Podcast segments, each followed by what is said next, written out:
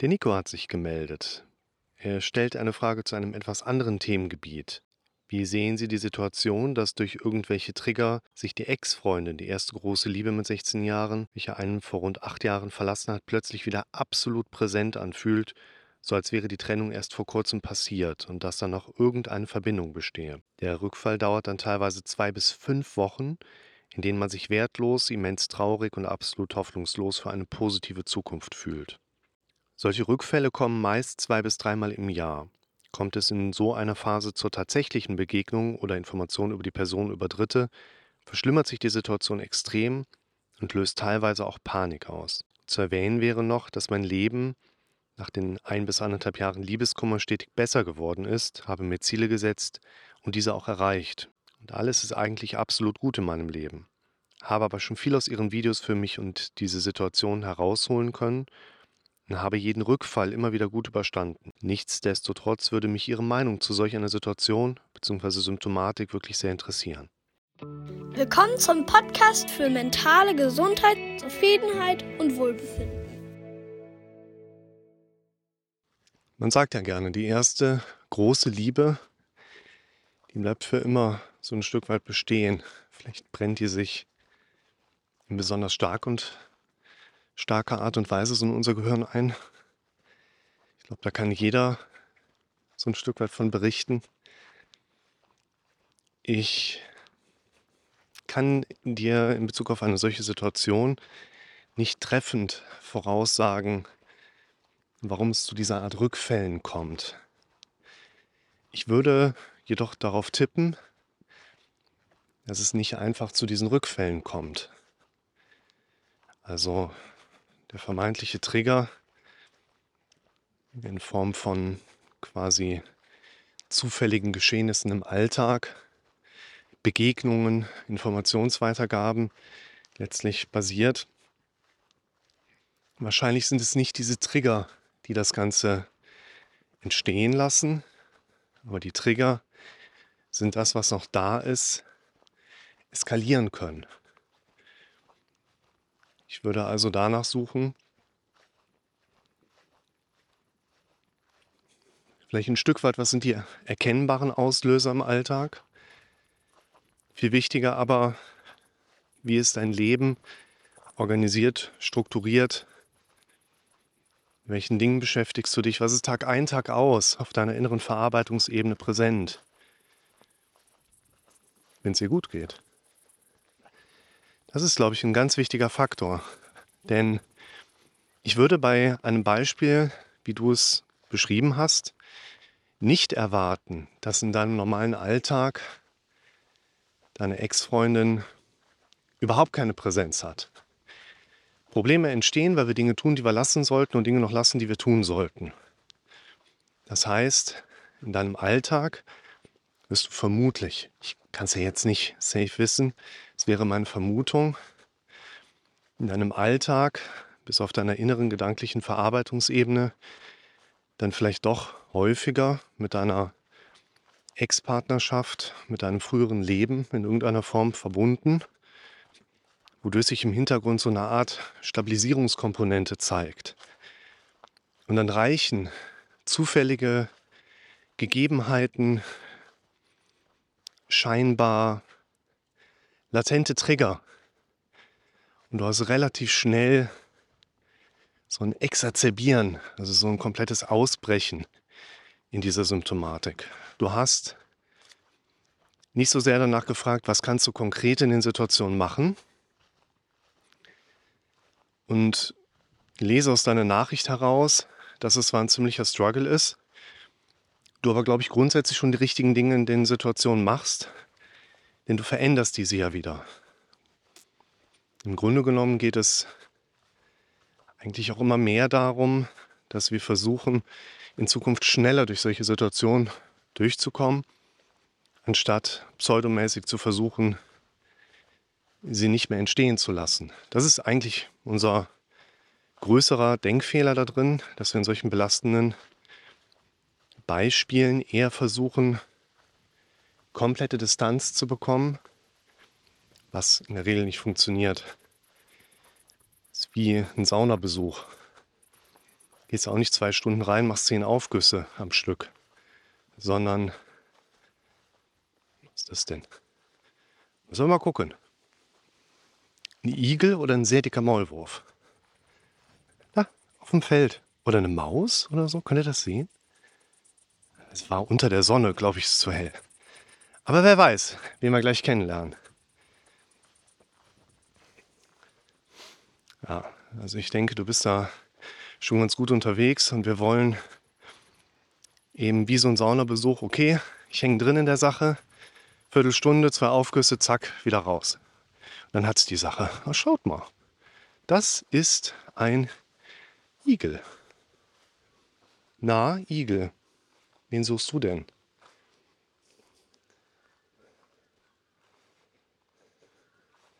Ja, der sieht ja eigentlich. Wo ist er? Da. Na du.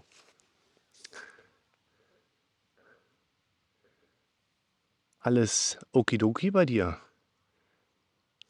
Was denkt ihr? Irgendwie sieht er nicht so ganz knusper aus. Lass wir ihn mal in Ruhe.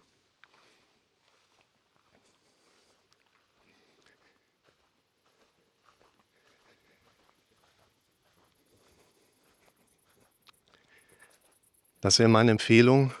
Wie gehst du in den Situationen selber damit um, wenn es dich umhaut?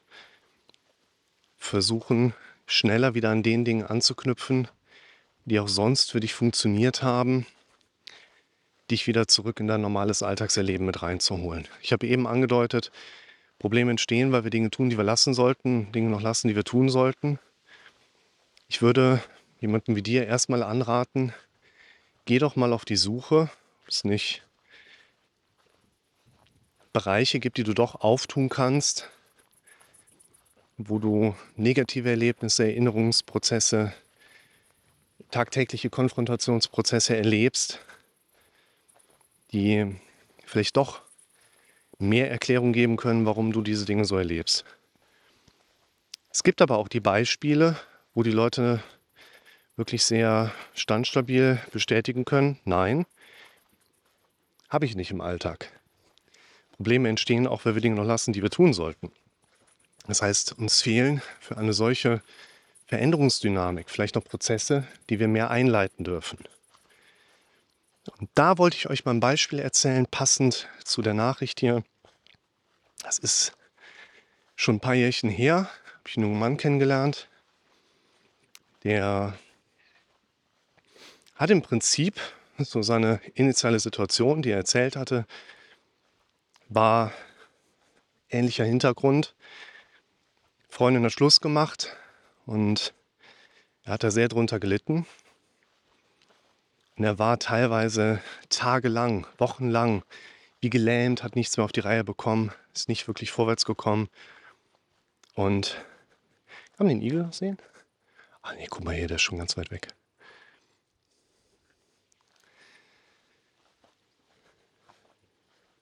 Hatte sich, als wir uns kennengelernt haben, eigentlich auch schon wieder relativ gut stabilisiert. Wollte dann mit mir quasi noch so eine Nachstabilisierung erzeugen und hatte auch diese gefühlten Rückfälle, Rückschläge immer wieder mit da drin. Das war die Anna. Und immer wenn Anna präsent wurde, sei es jetzt das Auto, was sie fuhr, die Eisdiele, in der sie sich kennengelernt haben, immer wenn Anna in gewisser Hinsicht eine Rolle spielte, zack, wie gelähmt für Tage. Und da haben wir ein Bild, eine Metapher etabliert, die ich den Leuten auch heute immer noch gerne erzähle. Also ich habe den schon vor vielen Jahren kennengelernt. Und wir haben dann ein Bild aufgebaut. Wir haben es mal bezeichnet als das Anna-Brett. Stellt euch vor, ihr habt ein Brett, da ist ein Loch in der Mitte. Und darunter ist so eine Art bewegliche Plattform. Und auf dieser beweglichen Plattform ist Anna drauf. Anna, was sie repräsentiert, was sie für ihn bedeutete, was sie für Werte vertrat, was sie für Symptome auslöst. Anna. Und wenn es eine Anna-spezifische Kraft gab, ein anna-spezifischer Trigger, der von unten dann quasi da Anna hochdrückte auf dieser Plattform durch das Loch im Brett. Dann trat Anna, ihr dürft das jetzt durch euer Thema ersetzen, in den sichtbaren Bereich ein. Und man hat dann in irgendeiner Form mit dieser Thematik zu tun gehabt. Und was ganz spannend war, ist, dass ja dieser junge Mann zu mir reinkam und sagte, okay, verstehe ich, aber es gab im Prinzip keine größeren annaspezifischen Kräfte, die jetzt erklären könnten, warum die Plattform da immer wieder nach oben geschoben worden ist. Und da sind wir so ein bisschen in das Thema von ihm reingegangen, haben da mal eine halbe Stunde drüber gequatscht. Und dann kam so Faktor, Faktor um Faktor um Faktor mit dazu. Naja, die Ferienwohnung in der Mosel, die hatte gebrannt, mit den Eltern läuft es nicht so gut. Die Ausbildungssituation ganz anders, als er sich das vorgestellt hatte und erhofft hatte. Die Handballmannschaft brach auseinander. Alles war irgendwie auch gerade so. Und in dieser Metapher haben wir lateral um Anna herum, also seitlich gesehen um Anna, ein paar Kraftpfeile, ein paar ordentliche Kraftpfeile mal mit dazu gebrückt, die quasi links und rechts von Anna diese ursprüngliche Anna-Plattform nach oben gedrückt haben, sodass Anna als Phänomen wieder in den sicht- und spürbaren Bereich eingetreten ist, ohne dass es einen Anna typischen Anna-spezifischen Trigger unbedingt hat geben müssen. Warum kam denn Anna hoch? Weil das für den jungen Mann mit einer der wichtigsten Dinge war, die er in den letzten Monaten, Jahren so erlebt hatte. Letztlich ist die Situation sinngemäß, in der Anna Schluss gemacht hat, die gewesen, als er gerade von Intensiv kam. Er lag im Krankenhaus, Schilddrüsenentfernung, liegt noch zwei Wochen mit einer Sepsis auf Intensiv, hat das Ganze knapp überlebt, wird ins Krankenzimmer gefahren. Anna wartet dort auf ihn. Ah, schön dich zu sehen, gut, dass du da bist. Ich mach Schluss.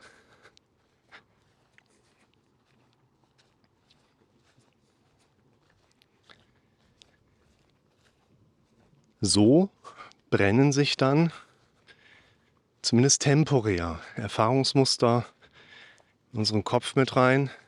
Wir sagen können, eine Anna kann vielleicht an Größe und Gewicht in meinem Kopf zunehmen.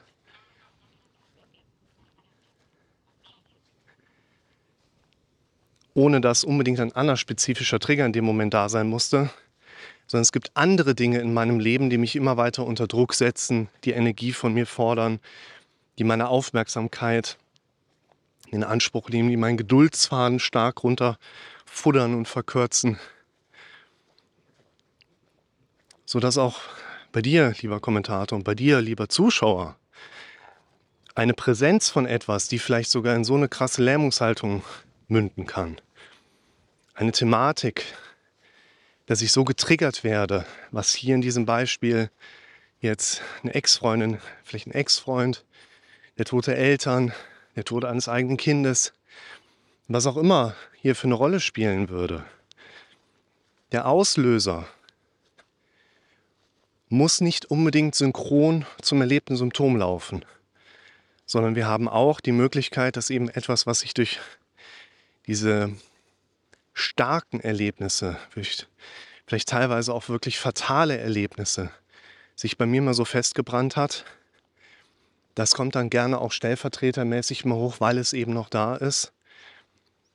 Und die Lösung der ganzen Sache liegt jetzt nicht unbedingt in der konkret erlebten Symptomatik oder konkret erlebten spezifischen Auslösesituation, sondern vielleicht darin, dass ich insgesamt wieder mehr Ruhe in mein Leben bringen darf, meine Aufgaben ein bisschen anders verteilen darf, meine Schwerpunkte etwas anders setzen darf vielleicht wieder konkretere Pläne brauche, vielleicht auch mal wieder neue Ziele haben soll, sodass ich nicht mehr an den Dingen weiterhin festhalte, die mich bisher so viel Kraft gekostet haben. Und deshalb würde ich hier sagen, traue nicht, trauere nicht an der alten Liebe hinterher, sondern schau lieber, dass du daran arbeitest, möglichst schnell wieder an den Dingen anzuknüpfen, die dir beim letzten Mal auch gut getan haben und refokussiere dich diese